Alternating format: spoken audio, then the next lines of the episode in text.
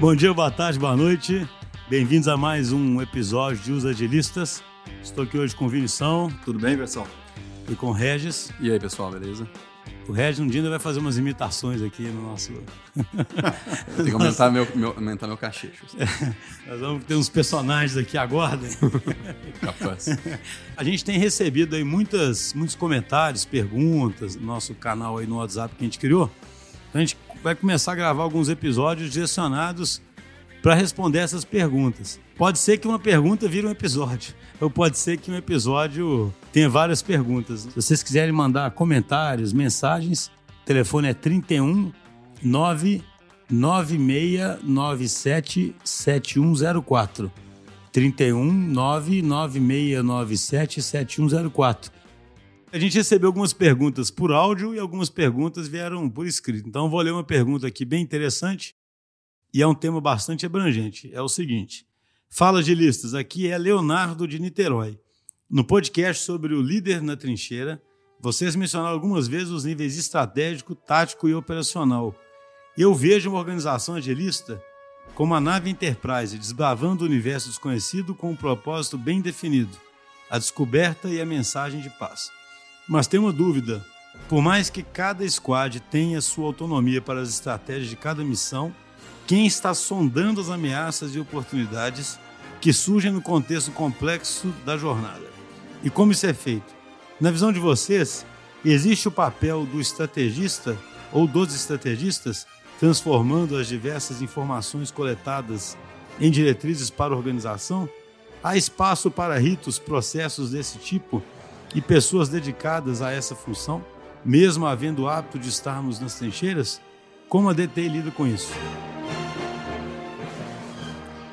Então, Leonardo, aí, muito obrigado pela pergunta. A pergunta pode ser resumida da seguinte forma, né? Como é que uma organização ágil lida com esse tema de estratégia, já que aí no caso particular nosso, né, ele citou aí o, o episódio aí do líder nas trincheiras, né? Já que a gente tem um enfoque tão grande em execução, né? E aí alguém fica às vezes pensando o seguinte, tudo bem, você pode focar muito em execução, estar perto dos times, esses times saberem responder rápido, mas será que essa visão de quem está na execução ali não vai ser uma visão um pouco mais estreita? Será que a empresa não vai estar tá deixando de sentir coisas importantes no contexto mais amplo, né? E, e que poderiam direcionar a estratégia dela, né? Então eu entendo a pergunta dessa forma. Só fazendo um comentário inicial, né? Assim, de forma geral, acho até interessante porque assim a visão da estratégia com uma separação muito forte entre o que um setor de uma empresa faz seja um setor ou seja numa época, e o que a empresa executa, já parece ser meio errado, sabe? Não sei, depois vamos ver o que o Vinícius e o Regis acham disso. A estratégia parece simplesmente ser algo que te direciona mais no longo prazo, né? E que te permite fazer escolhas e principalmente te permite recusar certas coisas, né? Eu sempre brinco aqui na empresa que estratégia é muito mais não fazer certas coisas, né? Porque fazer tudo, qualquer criança pode decidir isso, né? Quase tudo pode dar vontade de fazer, né? Você tem tanto de oportunidade. Então, assim, a estratégia é um direcionador muito importante para você fazer as suas escolhas, para você é, priorizar. Agora, isso não significa, na minha visão, que ela surge necessariamente da cabeça de alguns estrategistas, né? E só eles é que sabem isso, ou que ela surge só num momento do ano, ou que também ela não emerge o tempo todo nas equipes. Então, assim, por enquanto a resposta está meio abstrata, mas como o objetivo aqui é mais ouvir os convidados do que eu ficar falando o tempo todo, eu queria ver que, quais são os insights que vocês têm a partir dessa pergunta que ele fez e dessas minhas colocações. Então, é, a pergunta é muito legal mesmo. É, a primeira coisa que eu acho importante pontuar em relação a isso é que parte das nossas premissas aí, né, para adotar essa abordagem da agilidade, é de que a gente está num mundo, num cenário é, diferente hoje, né? um cenário que muda o tempo todo. É, mais do que talvez há 5 ou 10 anos atrás, né? a, famosa, a famosa sigla VUCA. Né? Então, se a empresa realmente acredita nessa sigla, é, ela de fato vai mudar talvez o que ela encare como significado de estratégia, como você já começou dizendo aí, né, Chus? Nenhuma estratégia, na verdade, vai ser um, um plano de longuíssimo prazo, né? Começa aí. Não sei se era isso que, que ele tinha em mente, né? De, talvez de, de alguma coisa mais de longo prazo. O que não quer dizer que a, visão, que a, empresa não possa ter uma visão de longo prazo. O que eu quero dizer é que a empresa não vai mais medir o seu sucesso pelo cumprimento de uma visão de longo prazo. Né? Essa uhum. visão ela tem que ser constantemente é, redefinida e revisitada. A segunda coisa que eu acho interessante nessa pergunta é pensar assim que tendo ou não o papel de estrategista, é, eu, eu penso que não tem um papel dedicado a isso, mas tendo ou não, é, certamente não pode ser uma pessoa que tenha distância total da frente, né? Certamente não vai ser uma pessoa, isso é opinião, né? Não vai ser uma pessoa que vai estar é, 100% alijada ali do centro da ação. Mas eu acho que existe um espaço, sim, para uma visão distanciada da operação, obviamente realimentada né, pela, pela operação, mas com certa distância, até para ter uma, uma perspectiva diferente. E um dos ritos, né, que ele perguntou também se isso tem algum espaço, um dos sítios que eu acho que isso acontece muito é quando a gente coloca, por exemplo, de fato, um, um time verdadeiramente autônomo, um, um squad. Esse time, é, a autonomia dele, ela, ela não é sem restrições, né? ela não é irrestrita. De onde vem essas restrições, que são até restrições habilitadoras, né? o pessoal gosta muito de falar. De onde vem essas restrições habilitadoras? É, vem justamente da, desse alinhamento com, com os níveis mais estratégicos da empresa, com os níveis mais, é, vamos dizer assim, mais altos da empresa. Né? Então, nos ritos do squad, Vão ser definidos o desafio do squad, idealmente os objetivos, os key results que vão sendo medidos. E no rito de uh, revisão desses, desses objetivos, né, por ciclo, idealmente trimestre ou bimestre, eu acho que é um bom, uma boa oportunidade onde essa estratégia ela é refinada e repassada para o time, de maneira que tanto a voz da operação ela é ouvida, quanto a voz do pessoal que, que, que tem essa distância um pouco maior aí. Mas só, só antes do Vinição falar, olha só que por que para mim esse assunto ele, é, ele tem mu muitas perspectivas diferentes. Né? Por exemplo, a gente aqui na DTI, né? a gente tem claramente uma estratégia meio geral. Hum. É, eu não sei se formalmente um estudioso de estratégia, né? Falei que é uma estratégia, mas existe claramente um norte nosso de como nós encaramos os nossos clientes, né? o tipo de oferta que a gente vai, vai dar para aqueles, aqueles clientes o tipo de. os nossos valores, o que, que é aceitável, o que, que não é aceitável para a gente, vamos dizer, coisas desse tipo. E como você disse, vão é, influenciar todo mundo, porque as tribos nascem nesse ambiente, não tem nem como não se comportarem, vamos dizer, dentro desse ambiente. Mas, ao mesmo tempo, a gente tenta criar um espaço muito grande para que cada tribo tenha uma estratégia dentro do cliente mas chame de estratégia também, né? Mas assim, porque dentro de uma estratégia de estarmos no mundo de transformação digital, em que precisamos ter intimidade e relação de, de longo prazo com, com o cliente, e aí isso faz com que a gente queira, para cada cliente de longo prazo, atendê-los de todas as formas, ampliar o portfólio de serviços para poder gerar valor continuamente, ainda assim existe um espaço muito grande para pegar essa estratégia e instanciar ela dentro de um cliente, né? Porque Existe isso meio geral, que é o que o centro da empresa define, né? Até um comentário aí, gente. Eu não sei se todo mundo que ouve estaria familiarizado com a forma como a gente enxerga, né? A gente enxerga, isso é até baseado no nível, eu não sei falar o nome, né? Do Niels Pfleifen. A gente está, inclusive, tentando convidar esse Niels. Pra, como é que fala? Eu acho que é Niels Pledging. Niels Pledging. É um, é um livro excelente que chama Organize for Complexity. A gente está até tentando ver se consegue fazer um episódio com ele, que parece que ele é acessível e, e inclusive fala português. Oh. É, uma pessoa indicou ele para a gente, sabe? Mas ele tem uma definição interessante de dividir a empresa mais em centro e periferia, né? O centro suportando a periferia, a periferia sendo aquela parte da empresa que tem contato direto com o cliente e que consegue então trazer essa visão de cliente para dentro. Mas existe uma simetria também entre o que o centro é, pode ver e o que a periferia pode ver, né? Então, na minha visão, a estratégia vai emergir dessas conversas. E até um pouco de foco, né? Até um pouco de foco do que cada uma dessas estruturas vai ter, né? Se a periferia, vamos ficar com um excesso de foco em ficar pensando estrategicamente o tempo todo, ela não, não, não operacionaliza as coisas, né? Exatamente. O que eu acho só engraçado é que, para mim, quando alguém fala em estratégia do jeito convencional, dá muita impressão que alguém já pensou no que tem que ser feito e alguém é. só está fazendo aquilo, né? É. Não é? Fica uma impressão Sim. muito grande. E dá uma impressão também que é muito nobre pensar em estratégia. Né? As pessoas mais nobres e mais inteligentes pensam na estratégia, né? As demais executam a estratégia, né? Eu acho que a gente não pensa assim de forma nenhuma, né? A gente enxerga, pelo menos na minha opinião, tudo muito emaranhado, né? Não, não dá para fazer a separação ali né, no modelo mais mecanicista, assim, do, ah, isso aqui é estratégia, isso aqui não é. Tem muita realimentação. Exatamente. Gostei muito dessa palavra emaranhado, né? Uhum. Tem várias discussões que vão ser totalmente operacionais, resolvendo uma questão, um problema, uma alocação, né? uma, uma, um, uma questão de treinar pessoas, ou sei lá o que for. E tem várias questões ali que vão ser completamente estratégicas, né? Sobre como lidar, por exemplo, com o cliente. E vai ser com vários tipos de pessoas diferentes da equipe, né? Essa questão do emaranhado aí, até por isso que o, né, ele citou, né, o ouvinte aí citou é, o episódio das trincheiras, né, que ele tem que passar as trincheiras, exatamente pelo, por esse emaranhamento. Você tem que ter uma certa presença ali na trincheira para você ter um pouco da sensação do que é ali, eu ouvi bastante, né? Quando você, quando o Schuster falou ali é, de, de não assumir que alguém, quase como se fosse um lugar onde um poder emana, né?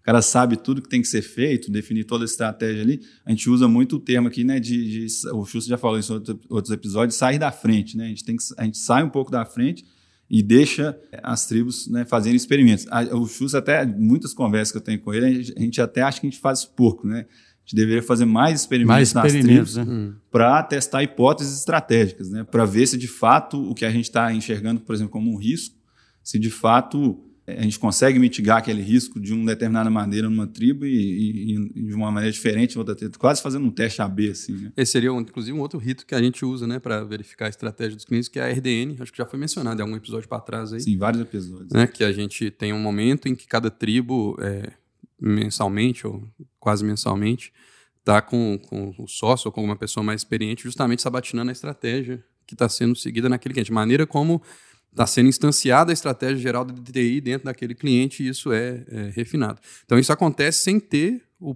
uma pessoa dedicada full time a pensar em estratégia. Né? Eu acho que isso está dentro da pergunta dele lá.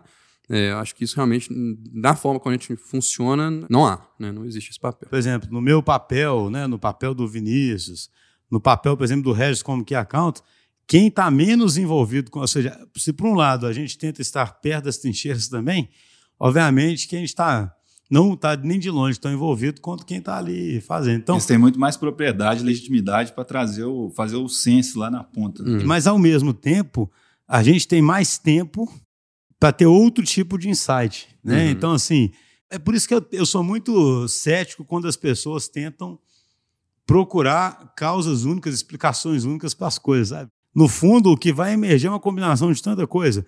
É claro que é benéfico para a empresa ter pessoas que lidam com outros tipos de informação que não direto no operacional ali na trincheira com o cliente. Informações essas que podem ser desde ter conversas mais em níveis executivos, ou poderem ler outro tipo de informação, ou, até ter o tempo né, de não estar tão preocupado com o operacional e com isso surge insight. Só que é muita pretensão achar que a empresa é o resultado só daquilo, né? O caminho que ela vai, é, sabe? É. Se tiver e estiver dando certo, né? É se estiver dando ingênuo, errado. Né? É não, é quase, só, só é uma brinca... É, não, e a brincadeira que eu faço é assim: certamente o cara que acredita nisso, ele vai acreditar nisso muito quando está dando certo, né? Que ele vai falar assim: eu sou foda, né, cara? Então eu pensei em tudo que está acontecendo aí, né? No fundo, está emanando aqui da, da, gente, né? Que está que tá pensando, né? E quando está dando errado, ou é porque era imprevisível mesmo, aí não tinha jeito, ou porque não está sendo bem executado, né, cara? Porque se tivesse bem executado, né? Então, assim, tentando pegar os tópicos que, que ele coloca, né? Tem espaço sim, tem rito sim para isso. A questão é isso está muito, eu gostei muito da palavra que o Vinícius usou, está muito esse é, emaranhado. muito mais emaranhado no dia a dia, o que não significa que não pode haver momentos para pensar mais nisso, né? Por exemplo, antes a gente estava conversando aqui, é outra coisa que acontece muito, por isso que eu falo que é um jogo.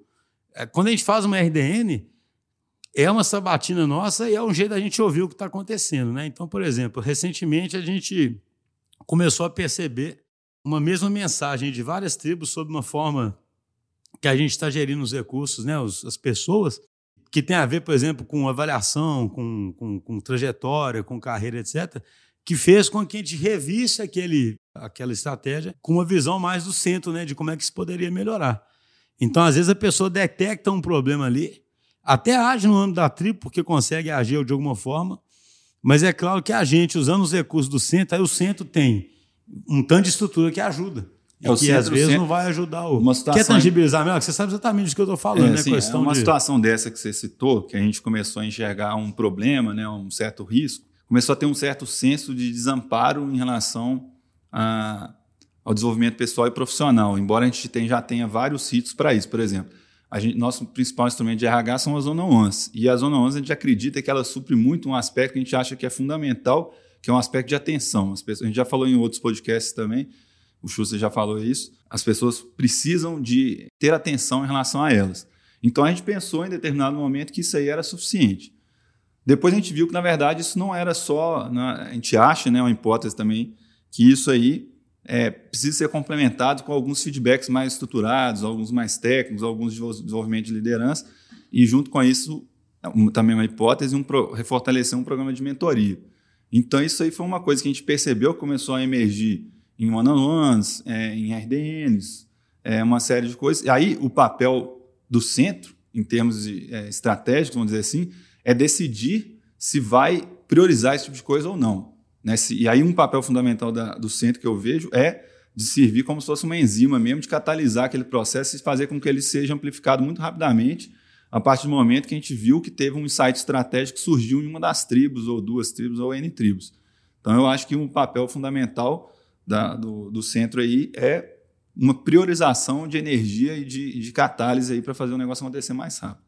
É, porque o centro tem muito como objetivo servir a, a, a periferia, né, cara? E ele. E a periferia, vamos supor, uma tribo pode estar sentindo alguma coisa, mas ao mesmo tempo, pelos compromissos que tem, não conseguir fazer ações estruturantes ou o que seja para poder mudar aquilo, né? Aí o centro vem justamente com a sua visão, com o seu poder de ter recursos alocados só para aquilo, né? E consegue catalisar aquilo. É, um outro momento. ponto também interessante que o Regis mesmo citou é que, querendo ou não, a, esse centro, vamos dizer assim, ou alguns nós que têm um nível grande aí na rede, eles têm uma capacidade de controlar algumas restrições. Né? Então, querendo ou não, as tribos elas vão, elas vão sonar restritas a alguma coisa. Em função de algum risco, alguma oportunidade, alguma coisa assim, o centro pode, pode querer relaxar uma dessas restrições para em direção desses pontos. Né? Uhum. É isso aí, então, seria a maneira como a gente operacionaliza, vamos dizer assim, a nossa estratégia, né? Só para amarrar aí com a pergunta. Sim, é, eu entendo que sim. É, eu, eu acho até curioso isso, porque eu vou até pegar um trechinho da pergunta para a gente garantir que está respondendo tudo, mas isso aí, você, eu até sei o que você está pensando, eu acho, né? Percebe? Temos algumas grandes diferenças, algumas muitas semelhanças, né? mas é, o, o que eu penso é o seguinte: alguém pode estar falando, mas isso é, não é operação, isso não é tática, né? Isso não é. uhum. é.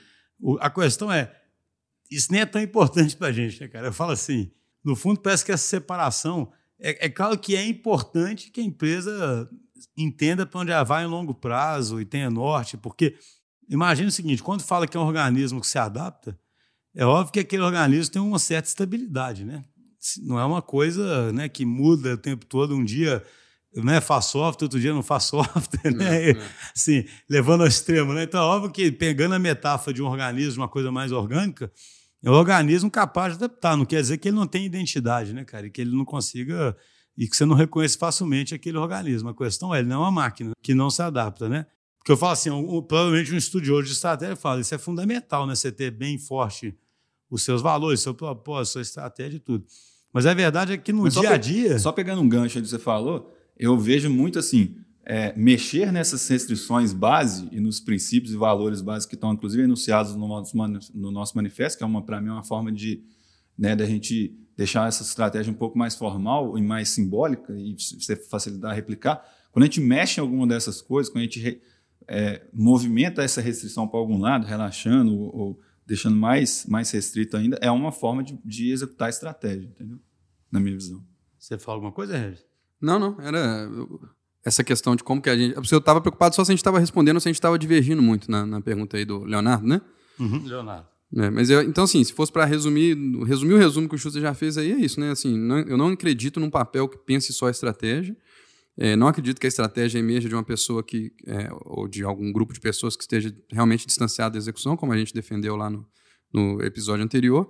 E acho que tem alguns ritos que a gente utiliza aqui, inclusive alguns clientes, que ajudam a avaliar a, o nível que seria considerado nível tático operacional aí, né, no dia a dia, que são essas é, reuniões com tribos e, e squads para avaliar. Não, e olha só que interessante. Quando você pega a pergunta dele, não, que ele está fechando a pergunta, ele bota assim, né? Depois dele falar da metáfora dele, tudo ele fala, ah, mas tem uma dúvida. Por mais que cada squad tenha sua autonomia para as estratégias de cada missão, quem está sondando as ameaças e oportunidades que surgem, né? E como isso é feito? Então, respondendo isso assim direto, para não haver dúvida, é, quem está sondando é todo mundo, na verdade, sendo que, obviamente, como tudo que a gente acredita, algumas pessoas vão ter mais habilidade para fazer esse tipo de sondagem. Uhum. Algumas pessoas vão nem se preocupar com esses problemas e outras vão se preocupar com esses problemas. E na RDN, por exemplo, que é essa nossa reunião diária, é onde isso vai ser feito e onde essas ameaças e oportunidades vão ser discutidas. Essas são ameaças e oportunidades, muitas vezes, daquela tribo, naquele cliente. Só que, além disso, como nós estamos aqui, o centro, de alguma forma, tendo outro tipo de contato com o mercado e tendo contato com outras tribos, a gente também leva isso para discussão nessas RDNs, né? Sim, só, só uma correção que você falou que a RDN é diária, na verdade ela é mensal. Né? Eu falei isso, cara, é diária. Aí estratégia na veia mesmo, né? na RDN é com uma cadência maior, né? Ele pergunta depois, acho que nós já respondemos bem, né? Na visão de vocês, existe o papel do estrategista transformando diversas informações coletadas em diretrizes. Aí acho que ficou claro que a gente não acredita dessa forma de, de jeito nenhum, né? Uma coisa. É quase com uma visão bem, bem é, estruturadinha mesmo, né? De que tem alguém que é responsável por coletar informações e transformar em diretrizes. É bem taylorista, né? É, e não como isso vai surgindo uhum. como uma coisa emergente de várias percepções, né? E, e, como se várias ações já não são até uma forma de testar um pouquinho de uma estratégia e perceber o que acontece, né? Eu falo, é, é difícil, esse negócio é interessante, porque a gente sempre volta para a metáfora mecânica mesmo, né? É difícil em desvincular disso, né? Parece que existe uma separação tão grande assim, né, cara? Eu, alguém, alguém lê o ambiente, alguém pensa e aí define o que faz. E, na verdade, é um tanto de gente lendo o ambiente, um tanto de gente pensando, um tanto de gente já fazendo um tanto de coisa, né? Porque essa metáfora tem uma, uma questão chave aí que é de estabilidade muito grande, né? Porque se você tem uma estabilidade muito grande de alguma coisa que vai, vai durar muito tempo, dá para separar né? Porque aí você já pensou, aí você orquestrou como é que aquele negócio ali vai ser executado e esse, aquilo ali, o papel é só ficar otimizando aquilo ali durante anos e tal. Só que isso não, é, igual a gente falou, não só é, é emaranhado, mas também num, num, num, nível de volatilidade hoje em dia muito grande. Então não dá para, se você separa assim, é, é, o resultado para esse tipo de cenário não é bom. Né? Não, beleza, acho que explorando bem essa pergunta, né? O ela pode ser até tema de um podcast futuro, por exemplo, até se a gente concretizar essa entrevista com, com o Nils Pledge. Pledge certamente é uma pergunta que ele deve responder com muita propriedade. Né? Boa tarde, pessoal. Uh, gostaria de saber como quem está na parte de baixo da hierarquia, mas que tem todo um conhecimento ágil, pode implementar sendo que é um trabalho mais prescritivo, mas que vê oportunidades de, de implementar algumas formas de agilidade ali. E a dificuldade que existe, né? Já que, como você está na parte de baixo, nem sempre os chefes veem isso com bons olhos. É isso aí. Valeu. Obrigado. Então, essa pergunta ela é, ela é comum aparecer, nosso entendimento que é uma, é uma pergunta de alguém como ele coloca bem, que está mais baixo na hierarquia, sem o poder todo né, para fazer mudança, é mais estudando o assunto, entendendo que aquela mudança vai ser muito positiva, né? Ou talvez alguém que está embaixo foi pedir para ele fazer essa mudança, mas ele não se sente empoderado de fazer aquela mudança, é, né? Talvez seja isso, não sei exatamente o contexto. Aí a pergunta dele é como agir, né? O que, que você, você diria, Regis? Então, a gente mencionou em algum episódio para trás aí, acho que foi o primeiro episódio que eu participei, é, eu dei um exemplo, na verdade não é uma, uma orientação, né? Dei só um exemplo pessoal, é, de que durante um tempo eu trabalhei numa, numa empresa, é, que era uma indústria né, de base, e bastante tradicional, e na a época não tinha essa visão do, da agilidade. Hoje até a empresa está passando pela transformação, inevitável que é essa transformação, essa empresa hoje está bem diferente. E o que eu fiz na época, assim, e o que eu acho que pode ser um ponto de, de partida, é dentro do meu grau de influência eu implantar algumas coisas que reconhecidamente melhoram é, a entrega ali, ou, dentro do meu, do meu grau de influência, algumas práticas ali que estão sob o meu domínio. Obviamente que, dependendo de, do nível de influência da pessoa, isso vai ser muito menor ou, ou muito maior. Né? Então, para dar um exemplo, eu consegui implementar, por exemplo, no, no, nosso time lá é, reuniões diárias, é, um quadrozinho de gestão à vista e é, quebrar as entregas em entregas menores, ainda que fosse um escopo fechado, pelo menos as, as, entregas elas eram entregas mais curto prazo, que a gente conseguia colocar a mão no sistema em, em períodos menores. É, isso aí transformou a organização? Não, certamente não, né? embora a organização hoje tenha essa visão, certamente eu posso falar que não foi por causa disso, mas é, eu tenho certeza que isso a gente conseguiu resultados melhores. É, Para mim, a satisfação pessoal foi, foi bom também. Então, assim, se, se a minha experiência serve de alguma coisa, eu diria para essa pessoa para fazer isso. É, dentro do seu grau de influência lá, você descobrir quais práticas né, da agilidade é, você consegue é, adotar. E mais, o mais importante é o seu, a sua forma de pensar tá é, orientada pelos princípios e, e valores aí da, da agilidade. Isso por si só já vai dar uma, uma visão diferente que ajuda a, a, mudar a organização, ou pelo menos começar né, uma sementinha de mudança aí onde é que, que a pessoa está. Seria mais uma história pessoal aí relacionada a essa pergunta. Acho que eu comentei isso também à época, né? mesmo eu acreditando que também é fundamental o teu apoio né, de, de cima para a transformação ser mais efetiva, isso não deixa de ser uma forma de conquistar o apoio, né? Porque às vezes muito mais fácil do que ficar explicando a teoria é começar a mostrar alguma coisa uhum. diferente e a gente sempre fala tanto né, de dar o primeiro passo. Isso não deixa de ser um primeiro passo que pode inspirar, pode servir de prime, né, que é um conceito que a gente ainda vai falar um dia no, no podcast sobre, sobre mudança, né, de criar uma predisposição aí nas pessoas, uhum. porque às vezes o cara começa a observar que oh, aquele time está conhecendo alguma coisa diferente.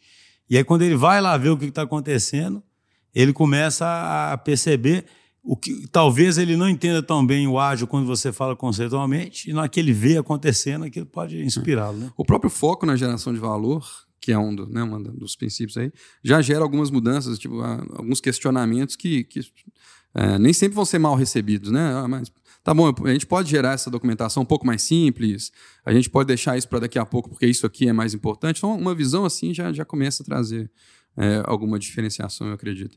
E no mais é desejar boa sorte aí, né? Porque é, o mundo está mudando, então é, tenha paciência. E eu acho que em breve, tal como essa organização que eu trabalhei, isso vai acabar atingindo é, boa, uma boa parte, se não todas as, as outras organizações. Aí. Os clientes costumam os clientes costumam às vezes chegar com uma pergunta que, que remete um pouco à pergunta dele. É uma pergunta diferente, mas, mas tem um, uma sinergia aí que é tipo assim, como é que eu começo, né? Eu E a gente normalmente é, a nossa sugestão é de começar com é, como se fosse com um, embrião ali, um espaço que a gente chama de espaço liminal, onde algumas coisas são mais é, são, são, permitidas, né? É, e aí ele tentar ver se ele tem autonomia suficiente, nem que seja para no espaço onde ele está, tentar criar esse espaço liminal para que ele possa fazer algum, alguns experimentos, seguindo, igual o Regis falou aí, seguindo os princípios aí de, de, agilismo, né? não só os princípios, mas algumas técnicas mesmo e tal, e depois tentar amplificar isso aí na, no restante da organização. Mas aí realmente é muito difícil, né? Isso aí é um trabalho árduo ali. Mas se ele, remetendo à própria experiência que o Regis colocou aqui, se ele conseguir e conseguir fazer onde ele tem ali autonomia, já pode ser uma transformação é, que mude a vida dele e de quem está junto com ele ali. Isso serve de, de inspiração também, né, cara? Para finalizar, é, isso igual o Red falou, né, cara? Isso cada vez está ficando mais mainstream, cada vez tem mais exemplo de empresas mais diversas naturezas que estão fazendo isso, né? Então é muito diferente do, do cara pensar que ele vai ficar nadando contra a corrente ali sozinho e que ele está fazendo a empresa ser cobaia, né? E que ele é o único cara que está querendo fazer isso no mundo porque ele cismou, né? Ele tem. Ele pode usar isso a favor dele, bem. É, ele ficar tem, remetendo ele... ao, ao mainstream, né? Ficar mostrando que, na verdade, talvez né, a organização dele esteja bem atrasada. Né? É, exatamente. Eu falo assim, porque a, a pergunta dá uma, uma, certa noção de um cara pensando como vou fazer, né? Já que eu estou aqui na parte mais de baixo da hierarquia, a empresa é tradicional. Mas isso é exatamente o problema que todas as empresas estão enfrentando, né? E se acontecer o que o Regis comentou, de no momento a liderança resolver mudar a empresa, esse cara, inclusive, está saindo na frente. Né? Exato. E é isso. Em uma equipe totalmente horizontal, sem gerentes e sem cargos, como manter a equipe motivada considerando perspectivas salariais e projeção de carreira no longo prazo? Tenho a impressão que muitas vezes o agilista foca no curto prazo e a longevidade fica comprometida. Então, Vilando, eu acho que aqui vai ser interessante discutir essa pergunta, porque é, na nossa visão parece que às vezes se cria uma confusão quando se fala que uma equipe tem mais autonomia ou que a equipe tem mais. É, que os líderes emergem, né? Esse tipo de coisa. O é, que, que a gente. É, assim, inicialmente, só antes de passar a palavra, né? O que, que acontece? Essa equipe não é uma utopia onde as pessoas são todas iguais e, portanto, devem ter os mesmos ganhos, por exemplo, ou devem fazer as mesmas coisas, né? Essa equipe é uma equipe que tem pessoas com diferentes ambições, de diferentes níveis, de diferentes experiências, com, com diferentes habilidades, mas que está organizada não gastando energia, vamos dizer assim, ou minimizando o gasto de energia com vaidade, com política, e mais tentando gerar valor, sabe? Então, assim, várias é, formas. Ah, como é que a equipe se mantém motivada? É, a equipe se mantém motivada porque ela tem propósito, justamente porque ela tem autonomia, por exemplo. Então, assim, a meu, o meu comentário inicial é mais mostrar o seguinte, que essa equipe não é uma equipe, uma utopia, tá? Eu queria ver o que o Vinição e o Regis acrescentariam, como é que vocês enxergam isso, que é uma pergunta até comum, né? Fica parecendo assim, ah, você está sugerindo um tipo de organização, vai desde a questão de motivação até aquela questão de capitalismo, né? Tem gente que compara como se fosse assim, ah, esse pessoal não vai nem querer dar resultado, porque tudo é tranquilo e tudo... Me remete a isso também, não sei vocês, hum. né? como se fosse alguém até uma equipe até descompromissada e. É, eu concordo com, com o que você falou aí, que né, uma coisa não tem necessariamente a ver com a outra, muito provavelmente não tem a ver com a outra, né? Que a motivação, né? Alguns artigos aí citam os três pilares de autonomia, maestria e propósito, né? Então é isso aí que deveria ser o foco, né? Em relação a projeções, vamos dizer assim, salariais, é, aí vai ter mais é do que do que a empresa lá é capaz de, de no longo prazo, ir reforçando e ter, tendo ganhos financeiros em função desses resultados e, e, de, e de um aumento de senioridade, de impacto em termos de geração de valor que a pessoa tem no time, né, de importância. Né? Alguns, né, por exemplo, eu, eu vi um artigo, na verdade, um vídeo numa conferência do. É um vídeo do Netflix, né, com a empresa também que, que segue bastante esse, esses princípios, né, de, de não ter não, não ter muitos que eles chamam de career path, né, ou career ladder, né, que seria tipo assim um esquema mais hierárquico, mas tem muito a ver com independente do papel que você está fazendo, é o nível de relevância que você tem, o nível de principalmente de atuação em cenários complexos, né? Se você é um cara que tipo assim é, você está num nível mais júnior assim de, em termos de, de experiência você precisa de estar tá com, com, o problema mais bem definido para você resolver. Então, você, você é te passado, vamos dizer assim, uma tarefa, vamos dizer assim. Aí depois você já consegue resolver, né, resolver um, né, definir problemas e lidar com problemas um pouco mais complexos. E no último nível você consegue enxergar novos problemas, né? O cara, uma pessoa, um, um cliente ou um, uma outra área da empresa te passa um contexto e você é capaz de navegar naquele contexto, identificar oportunidades, riscos e tal. Então, assim, quando você vai subindo em relação a esse nível de relevância e de atuação em, em problemas complexos, é, é, que, na verdade, você vai ter eh, avanço, né? Então, não, não vejo, assim, muito é, uma, uma, uma, relação de causa e efeito do que ele falou no início, não. É, é só para complementar também, é, obviamente tem essa questão da motivação, né? Que, que acho que vocês já falaram o suficiente aí.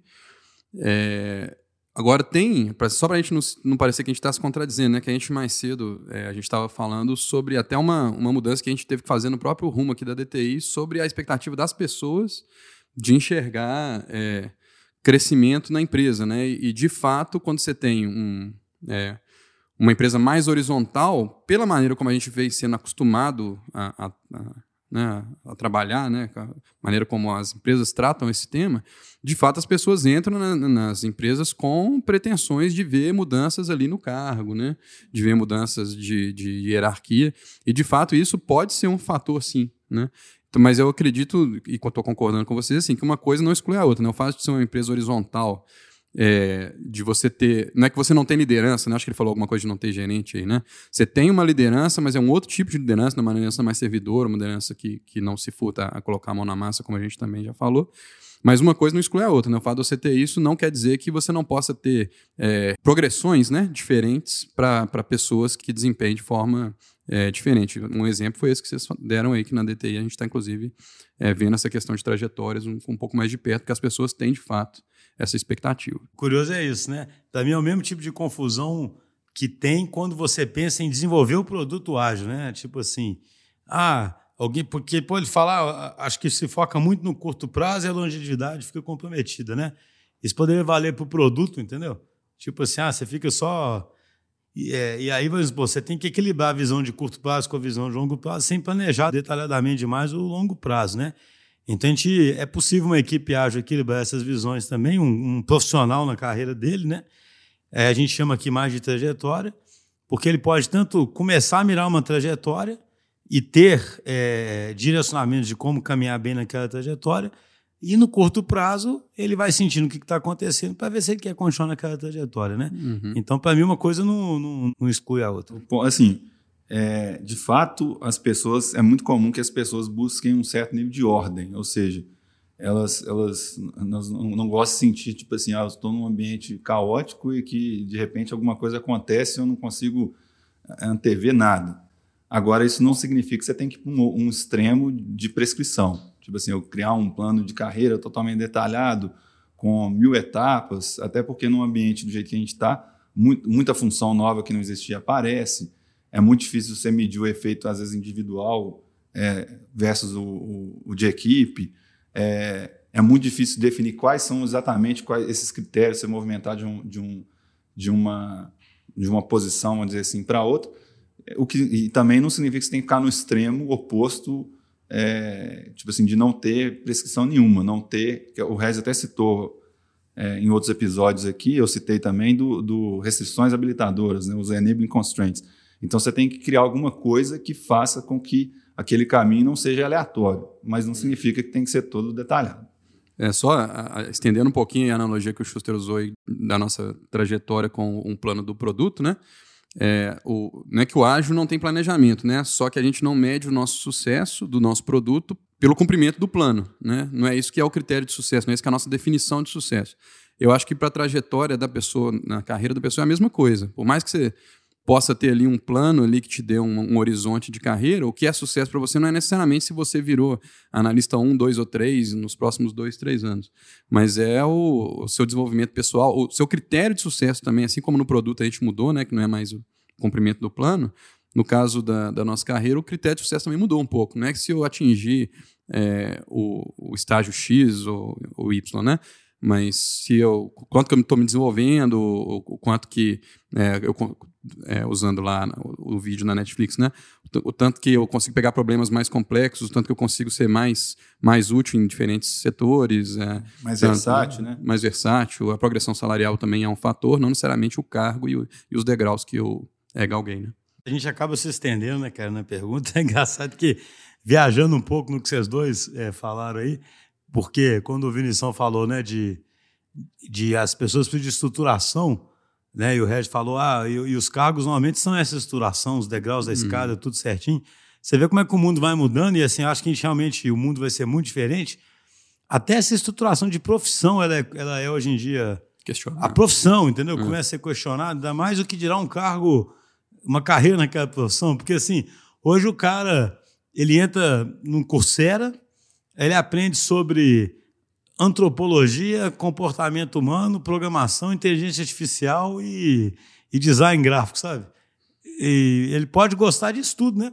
Ou seja. É porque a gente segue sempre um caminho mais é, linear das coisas. Porque, né? porque tipo, eu falo assim, imagina, pra, imagina que um dia vire isso mesmo, né? Já, já, existem tendências de muitas empresas de não olhar nem para a formação né, de um cara ao contratar, porque vai ficando tudo. Então imagina assim, se daqui a pouco você não vai nem você vai ter tipos caminhos diferentes, de várias disciplinas diferentes que te fazem ser um treinador profissional. O que dirá a carreira certinho, entendeu? Hum. É, Essa assim, organização gente, toda, ela. A gente cara, ela vem, só uma última coisa, ela vem realmente da metáfora toda. Quando você estuda lá a história, né, cara, lá da revolução científica, do mundo ser mais comparado a uma máquina, de tudo ter uma organização. Mas se o mundo é mais estável, faz é. sentido, né? Se o mundo então, é mais estável, vamos, faz muito sentido. Quando né? tudo vai ficando mais orgânico, é, se o mundo não é tão estável mais, é, aí já fica. É, eu falo assim, tudo tem a, gente... a ver com a metáfora de como se enxerga o mundo em geral mesmo, né? A gente já citou aqui, eu lembro até, acho que foi eu mesmo citei, do, do Yuval Harari, Né? Ele fala, ele, nas, ele deu até algumas palestras aqui no Brasil, né? uma foi até para o Congresso, e ele falou muito isso aí, né? Do, hoje em dia, quando você tem que se reinventar uma vez na vida, já em termos profissionais, já é um estresse absurdo assim para a pessoa, né? Se a pessoa fica desempregada e depois não consegue de jeito nenhum se reposicionar na área, tem que realmente se reinventar e aprender uma outra profissão, já é um estresse muito grande. E se, isso acontece depois dos 30, 40 anos, é um sofrimento absurdo. Só que o problema é que as tendências de futuro assim são que você vai ter que se reinventar umas, umas duas ou três vezes durante a sua vida, né, em termos profissionais.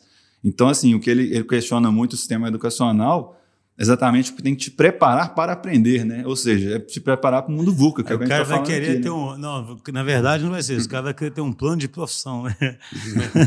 Primeiro você isso, depois você a outra profissão. É. Mas é isso, né? Eu acho que a metáfora. É, acho que o mundo vai cada vez mais se deslocar para uma metáfora diferente e as pessoas já vão ser criadas achando muito natural essa ambiguidade, né? Hoje nós estamos meio que na transição, né? Parece. Isso aí, pessoal. Terminamos o episódio de perguntas e respostas. A gente pretende fazer outros para poder aumentar essa interação com o público. A gente agradece muito as, as perguntas e os comentários, porque enriquecem muito e permitem a gente entender melhor o que está passando na cabeça de vocês. Um abraço para todos. Um abraço, mais, pessoal. pessoal. Um abraço.